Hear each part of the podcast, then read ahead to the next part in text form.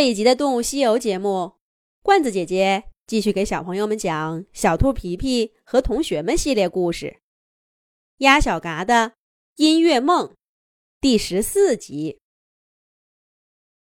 小嘎，看这里，在这儿呢！鸭爸爸早就等在火车站了，他在拥挤的人群中发现了小嘎，扬起翅膀，高声招呼着。鸭小嘎却把头探了又探，把眼睛张了又张，才看见了爸爸的身影。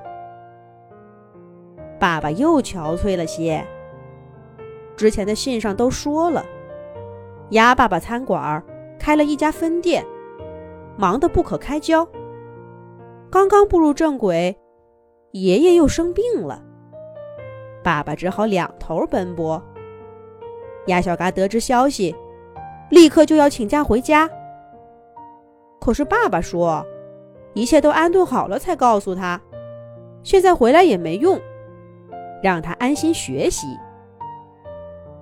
这会儿看见爸爸的样子，信上面还是轻描淡写了。鸭小嘎突然心里一痛，以前总觉得爸爸很厉害，什么事情到了他那儿。都是小菜一碟。外出上学这小半年，始终没有见面。这会儿的爸爸，却露出了原本被自己忽视的样子。鸭小嘎正在这瞎琢磨，鸭爸爸早挤过人群，来到他面前了。怎么回家还背着吉他了？家里不是有钢琴吗？来。把箱子给我。嘿，够沉呐！都带了什么好东西回来了？鸭爸爸很自然的接过了小嘎所有的行李。要不是小嘎坚持，他还要把那个重重的吉他也背在肩上呢。离开家这些日子，爸爸从没说过想他。可是现在。鸭爸爸的每一句话，每一个眼神，都离不开眼前的小鸭子，仿佛鸭小嘎还是那个刚刚从蛋壳里钻出来的小宝宝呢。饭都做好了，还有一个汤在锅上保着。你妈妈看着呢，你回家就能吃饭。皮皮和可可昨天回来的，我说了，你今天到。他们晚上来找你，约上你明天一块儿去飞机场接小飞。淘淘昨天给家里打过电话了，说是放假先不回来，要出去旅行还是什么的。等他回来了再来约你们。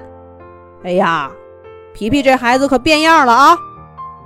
我差点认不出来。小嘎，你见了肯定也要吃惊的。鸭爸爸在那些鸭小嘎爱听的话题当中，拐了好几个弯儿，才终于绕到了他自己最关心的事儿。那个小嘎，在烹饪学校都学了什么新菜呀？也没见你在信上提过。这期末也考试了吧？可是鸭小嘎。却一抬头，看见了熟悉的小房子。爸爸，咱们到家了，我都饿了。鸭小嘎好像没看见爸爸殷切的眼神似的，一溜烟儿跑进了炊烟袅袅的院子。鸭妈妈早就等候多时了。鸭小嘎一进来，就先接到了一碗热腾腾的莲藕汤，而眼前呢。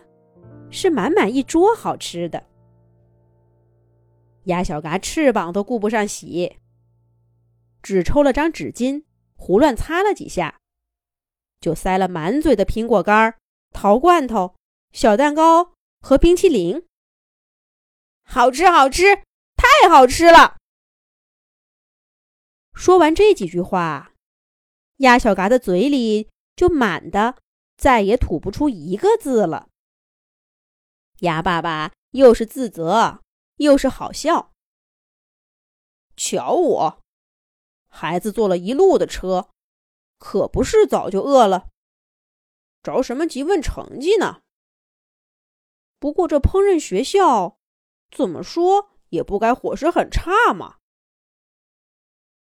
越这么想啊，鸭爸爸就越觉得小嘎瘦了，忍不住又往他那个已经满登登的盘子里堆了更多的好吃的。